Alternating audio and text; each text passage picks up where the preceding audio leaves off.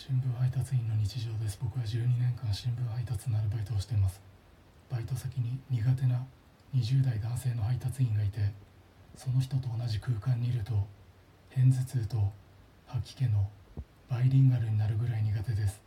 ただその人はこの後の長官配達休みです。そのことがあまりにも嬉しくて嬉しいの衝動が抑えきれず一人で